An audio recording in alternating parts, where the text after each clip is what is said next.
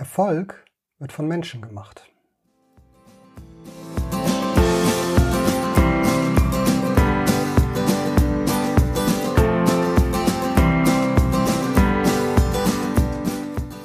Hallo und herzlich willkommen zur dritten Episode von Innovatia, Vision, Innovation, Erfolg. Dem Podcast, der sich damit beschäftigt, wie Sie innovativ die Zukunft Ihres Unternehmens gestalten.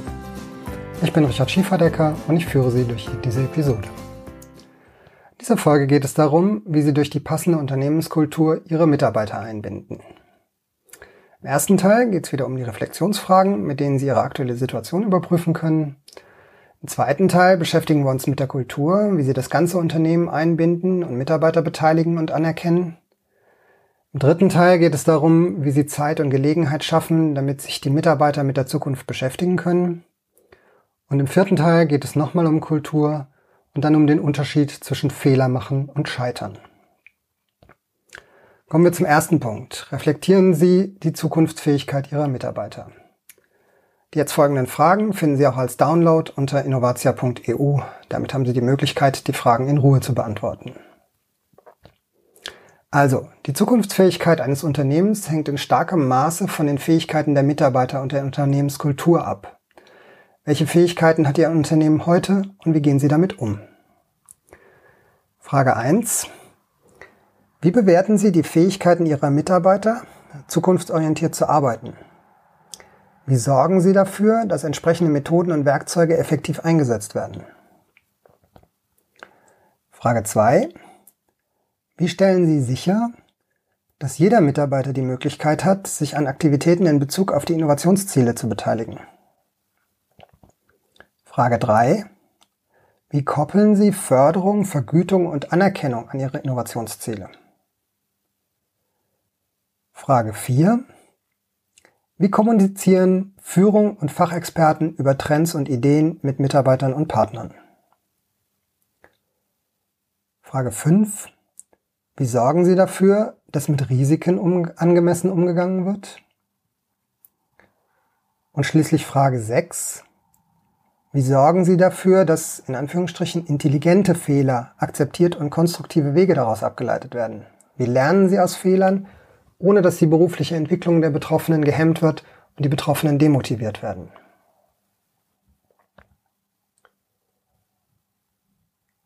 Kommen wir zum zweiten Thema dieser Episode, das ganze Unternehmen einzubinden und die Mitarbeiter zu beteiligen und anzuerkennen. Welche Kultur hat ein Unternehmen, das erfolgreich neue Ideen im Markt platzieren kann? Ein Unternehmen hat entweder Unternehmerinnen und Unternehmer, die mit ihren Unternehmen das Unternehmen permanent vor sich hertreiben, oder die Mitarbeiterinnen und Mitarbeiter entwickeln die Zukunft des Unternehmens aktiv selbst mit und bekommen dafür von der Unternehmensführung die notwendigen Kompetenzen im Sinne von können und dürfen. Jetzt gibt es verschiedene Ausprägungen von Beteiligung. Sie können an den Entscheidungen beteiligen, an der Strategiearbeit beteiligen oder an der Weiterentwicklung beteiligen. Mitarbeiter können an den Entscheidungen beteiligt werden, beim Konsultationsprinzip, wie es zum Beispiel von Gore oder Svenska Handelsbanken eingesetzt wird, wird zunächst festgelegt, wer der Entscheider ist. Das muss nicht der Vorgesetzte sein. Die Entscheidung kann und soll durchaus von den Mitarbeitern getroffen werden, die die größte Expertise für die Entscheidung haben. Bevor diese eine Entscheidung treffen und Handlungen beginnen, die Auswirkungen auf die Reputation des Unternehmens haben, müssen sie sich mit anderen Mitarbeitern auf der gleichen Ebene bzw. dem Vorgesetzten besprechen und Rat einholen. Die Entscheidung treffen und verantworten sie dann jedoch selbst. Mitarbeiter können an der Strategieentwicklung beteiligt werden. 1975 hat Steven Sasson, Ingenieur bei Eastman Kodak, die erste Digitalkamera entwickelt. Aber weil die Idee das Geschäft mit den Filmrollen kannibalisiert hätte, wurde sie nicht weiter verfolgt. Abhilfe geschaffen hätte eine Beteiligung der Mitarbeiter an der Strategieentwicklung, wie das zum Beispiel bei dem inzwischen zum Haufe-Konzern gehörenden schweizerischen Haufe, bei der schweizerischen Haufe Umantis AG praktiziert wird. Es geht vom gemeinsamen Hinterfragen der aktuellen Strategie über die Entwicklung neuer strategischer Themen durch die Mitarbeiter ausgearbeiteten Entscheidungsvorlagen bis zur demokratischen Abstimmung aller Mitarbeiter über die zukünftige Strategie. Für die Umsetzung der Maßnahmen muss nichts mehr erklärt werden, da alle beteiligt waren und die Maßnahmen eine ganz andere Legitimation haben. Und Mitarbeiter können an der Weiterentwicklung neuer Ideen beteiligt werden, wie das zum Beispiel Adobe mit seiner Kickbox getan hat. Dabei bekommt eine Vielzahl von Mitarbeitern im Unternehmen eine Schulung, Informationen über die Vorgehensweise und finanzielle Mittel, über deren Verwendung sie selber entscheiden können. Und der Erfolg der erfolgreich umgesetzten Projekte war überdurchschnittlich hoch. Mehr dazu gibt es noch in Episode 4. Einen nicht unerheblichen Einfluss hat auch die Art und Weise, welche Form der Anerkennung Mitarbeiter im Unternehmen erfahren. Dabei ist nicht in erster Linie die Vergütung entscheidend, insbesondere die viel praktizierte Verknüpfung von individueller Leistung mit leistungsorientierter Entlohnung ähm, ist seit Mitte des 19. Jahrhunderts bis in die heutige Zeit in unzähligen Studien immer wieder als unsinnig und kontraproduktiv widerlegt worden. Wenn Boni gezahlt werden, dann dürfen diese nur von der Gesamtleistung des Unternehmens abhängig sein und müssen für alle Mitarbeiter gelten. Geld alleine ist auch kein Motiv an sich. Es hilft den Mitarbeitern zwar dabei, ihre individuellen Motive selbst zu befriedigen, das Engagement für die Aufgabe hängt aber mehr von anderen Motivationsquellen ab und die sind in der jeweiligen Persönlichkeit verankert. Es kann also durchaus Sinn machen, auch individuelle Motive zu ermitteln. Denn was die handelnden Personen im Unternehmen als Anerkennung bzw. Wertschätzung empfinden, kann unterschiedlich und individuell verschieden sein.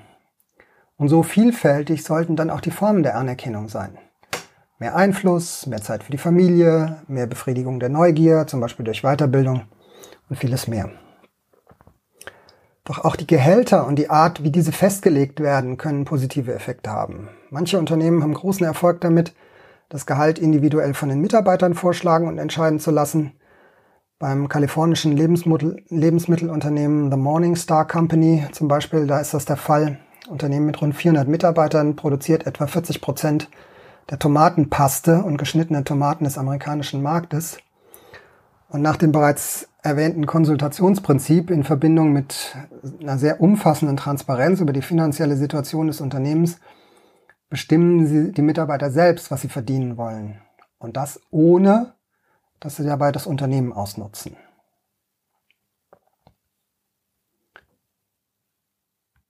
Das dritte Thema dieser Episode beschäftigt sich mit der Frage, wie viel Zeit und Gelegenheit die Mitarbeiter haben, sich mit der Zukunft zu beschäftigen. Wer erfolgreich neue Ideen im Markt platzieren will, braucht Mitarbeiter, die das tun. In vielen Unternehmen sind die Mitarbeiter aber mit dem bestehenden Geschäft mindestens gut ausgelastet. Wenn sie nicht vor dem Hintergrund von Effizienzzielen mehr als gut ausgelastet sind. Mitarbeiter haben also oft gar keine Zeit, neue Ideen weiterzuentwickeln. Erfolgreiche Unternehmen zeichnen sich dadurch aus, dass die Kapazität der Mitarbeiter zu maximal 85 Prozent verplant ist. Das Unternehmen könnte also wachsen und neue Mitarbeiter einstellen, damit Kapazität für die neuen Ideen geschaffen wird. Oder sie sorgen dafür, dass ihre Mitarbeiter maximal zu 85 Prozent ausgelastet sind. Warum das so ist, werde ich gleich noch ähm, erzählen in Bezug auf das Problem mit der Auslastungsmaximierung. Oder sie könnten bisherige Aktivitäten streichen und damit Zeit und Geld für Neues schaffen. Das hat Knudstorp bei Lego, dem dänischen Spielzeughersteller, gemacht. Er war von 19 von 2001 bis 2016 CEO von Lego und hat das Unternehmen aus der Krise wieder zum Erfolg geführt. Nach der Sanierung hat Lego zwölf Jahre lang den Gewinn gesteigert. Eine der Maßnahmen war, dass er den Führungskräften Jahr für Jahr ihr Budget um 10 Prozent gekürzt hat. Und gemeinsam haben dann alle Führungskräfte entschieden, wie die dadurch zur Verfügung stehenden Mittel investiert werden sollen. Also gemeinsam wurden zukünftige Geschäftsfelder erarbeitet. Ein eigentlich selbstverständlicher Aspekt ist also, dass man die Kapazität dafür schafft, dass sich die Mitarbeiter mit Neuem beschäftigen können. Sei es, dass man sich von Altem trennt und damit Platz schafft oder dass man den Mitarbeitern wenigstens so viel Luft lässt, dass sie nicht in ihrer Arbeit untergehen und damit eben auch Freiräume zum Nachdenken haben. Was ist jetzt das Problem mit der Auslastungsmaximierung? Von den Mitarbeitern hören wir häufig, dass sie für neue Ideen keine Zeit haben. Warum das so ist, dafür bietet Gunter Dück eine gute Erklärung.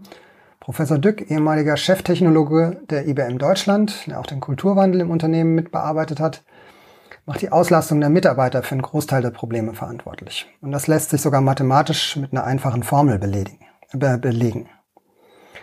Die Anzahl der Menschen im System ist gleich die Auslastung geteilt durch 1 minus die Auslastung. Also was heißt das?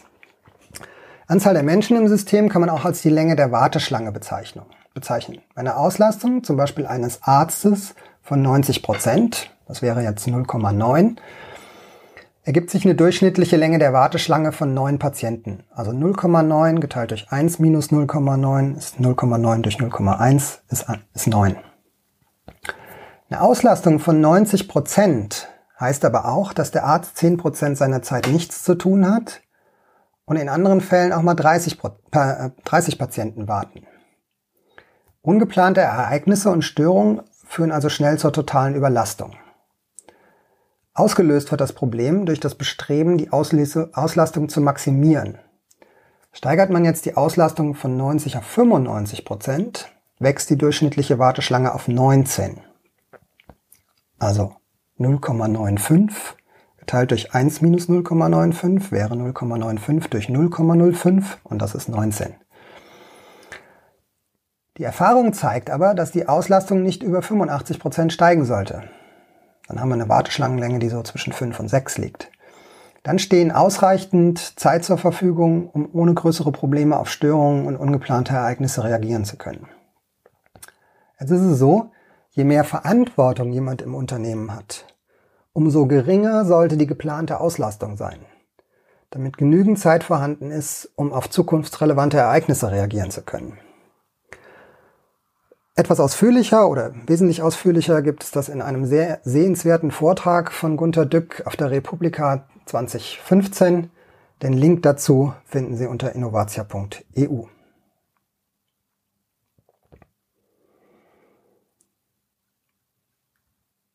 Kommen wir jetzt schließlich zum vierten Thema dieser Episode, der Unterschied zwischen Fehler machen und Scheitern. Niemand macht gern Fehler. Gibt aber unterschiedliche Arten von Fehlern. Niemand macht gerne vermeidbare Fehler. Vermeidbar sind die Fehler, die in eigentlich gut etablierten Prozessen passieren. Von etwa Deming gibt es das Zitat Blame the process, not the people. Also ähm, schau dir den Prozess an und beschuldige nicht die Personen. Es gibt Fehler, die dürfen nicht passieren. Im Flugverkehr oder im Krankenhaus zum Beispiel, da sind Fehler möglicherweise tödlich. Aber auch solche Fehler passieren. Mit den damit verbundenen Risiken muss man entsprechend umgehen. Durch passende Prozesse und Schulungen. Wenn Fehler passieren, sollte immer die Frage gestellt werden, warum der Fehler passiert ist und nicht wer dafür verantwortlich ist. Von Phil Knight äh, von Nike gibt es das Zitat, wenn wir keine Fehler machen, heißt das, dass wir nicht genug neue Dinge ausprobieren. Und wie das Zitat schon sagt, wer Neues ausprobiert, wird auch jede Menge Fehler machen. Aber eigentlich sind das keine Fehler, sondern Irrtümer. Weil man sich, wenn man Neues ausprobiert, häufig in Bereichen mit großer Unsicherheit bewegt und überhaupt nicht wissen kann, was die neue Aufgabe so alles erfordern wird. Und deswegen möglicherweise scheitert. Es ist nun die Frage, wie Sie mit Fehlern umgehen. Sicher, Fehler nur zu feiern, ist auch nicht die Lösung. Aber auf Fehler aufmerksam zu machen im Unternehmen, daraus zu lernen und die gewonnenen Erkenntnisse dann unter den Mitarbeitern zu kommunizieren, schafft Bewusstsein für den Nutzen für diese Art des Lernens. Wichtig ist dabei, Schuldzuweisungen zu vermeiden, um konstruktiv motivierend daran zu arbeiten, Fehlerpotenzial zu minimieren. Klaus Kopjol, Gründer des Tagungshotels Schindlerhof, hat darüber berichtet, wie dort die Fehler des Monats ausgezeichnet werden. Auch er selbst ist schon mit einem Vorschlag ausgezeichnet worden. Seine Idee von einem Wasserfall im Seminarraum war unter dem Aspekt des Raumklimas eine tolle Idee. Das fließende Wasser hat aber die Teilnehmer regelmäßig auf die Toilette vertrieben. Der wesentliche Lerneffekt ist hierbei, dass man sich neben der gewünschten Wirkung auch Gedanken über mögliche Nebenwirkungen machen sollte. Oder nehmen wir die Online-Handelsplattform Etsy. Dort wurde nach Fehlern bei der Softwareentwicklung ein Vorgehen entwickelt, wie mit Fehlern umgegangen und daraus gelernt werden soll. Wichtig ist dabei, nicht nur nicht bei der Entschuldigung des vermeintlich Schuldigen stehen zu bleiben. Also sorry, das war mein persönlicher Fehler, sondern intensiv nachzuforschen, wie der Fehler passieren konnte. In einem Fall hat das dann zu der Erkenntnis geführt, dass die Schrift bei der Anzeige von Ergebnissen von automatisierten Softwaretests so schlecht lesbar war, dass die angezeigten acht Fehler irrtümlich für null Fehler gehalten wurden. Und damit wurde dann eine fehlerhafte Version der Software live geschaltet. Das Handbuch, in dem Etsy seinen Umgang mit Fehlern beschreibt, steht kostenlos zur Verfügung. Den Link gibt's unter innovatio.eu. Fehler sind eine Chance zum Lernen, zur Weiterentwicklung und sie sind normal auf dem Weg zum Erfolg. Die wichtigsten Faktoren für eine Kultur, die aus Fehlern lernen kann, sind Sicherheit und Vertrauen. Wenn ich befürchten muss, dass ich bei Fehlern als Idiot abgestempelt werde, dass damit für mich negative Emotionen wie Scham und Angst verbunden sind, dann führt das zu Unsicherheit und höchstwahrscheinlich zu noch mehr Fehlern. Im Gegenzug darauf vertrauen kann, auch weiterhin für kompetent gehalten zu werden und die Kollegen für mich mit einstehen, dann wage ich mich gemeinsam mit meinem Team auch an was Neues. Zum Thema Team ähm, noch etwas von Google. 2010 hat Google damit begonnen, sich mit der Frage nach dem perfekten Team zu beschäftigen. Als stark datengetriebenes Unternehmen haben sie viel Geld in die Hand genommen, um das Verhalten der Mitarbeiter und die Zusammenarbeit zu untersuchen. Die üblichen Vermutungen, die besten Teams haben die besten Leute oder heterogen zusammengesetzte Teams sind besser als homogene, die konnten sie nicht bestätigen. Also hat Google 2012 das Projekt Aristotel aufgesetzt und systematisch untersucht, welche Faktoren für gute Teams wichtig sind. Herausgekommen sind fünf Kriterien, die Google im Guide Understand Team Effectiveness veröffentlicht hat. Dabei ist weniger wichtig, wer im Team ist, als wie die Teammitglieder zusammenarbeiten. Und diese fünf Faktoren sind erstens psychologische Sicherheit. Die Teammitglieder fühlen sich sicher. Risiken einzugehen oder voreinander verletzlich zu sein, ist kein Problem. Zweitens, Zuverlässigkeit. Die Teammitglieder erledigen ihre Aufgabe und erfüllen die hohen Erwartungen von Google. Drittens, Struktur und Klarheit. Die Teammitglieder haben klare Rollen, Pläne und Ziele. Viertens, Bedeutung. Die Arbeit ist persönlich wichtig für die Teammitglieder. Und fünftens, Einfluss. Die Teammitglieder denken, dass ihre Arbeit wichtig ist für das Unternehmen. So, fassen wir die Inhalte dieser Episode nochmal kurz zusammen. Im ersten Teil haben Sie die Zukunftsfähigkeit der Mitarbeiter reflektiert. Im zweiten Teil ging es darum, Mitarbeiter zu beteiligen, insbesondere die verschiedenen Ausprägungen von Beteiligung, also an Entscheidungen beteiligen, an Strategiearbeit beteiligen, an der Weiterentwicklung beteiligen. Und es ging um die Anerkennung der Mitarbeiter, um Wertschätzung und darum, wie unterschiedlich die Bedürfnisse in Bezug auf Anerkennung sind. Im dritten Teil ging es um die Kapazität für Neues, speziell auch um die Probleme, die entstehen, wenn die Auslastung maximiert wird.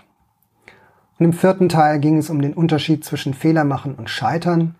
Es ging um vermeidbare Fehler in eigentlich etablierten Prozessen, beziehungsweise Neues auszuprobieren und zu scheitern und die dafür notwendige Sicherheit und Vertrauen. In diesem Sinne, hinterfragen Sie die Fähigkeiten Ihrer Mitarbeiter, nutzen Sie dafür die Download-Version der Fragen unter innovatia.eu und gestalten Sie die Randbedingungen, die in Ihrem Unternehmen die Kultur so beeinflussen, dass die Voraussetzungen für Innovation gegeben sind.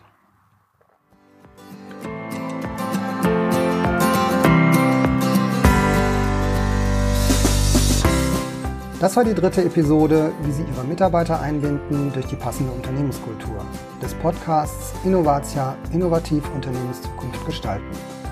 Weitere Informationen finden Sie im Web unter innovatia.eu.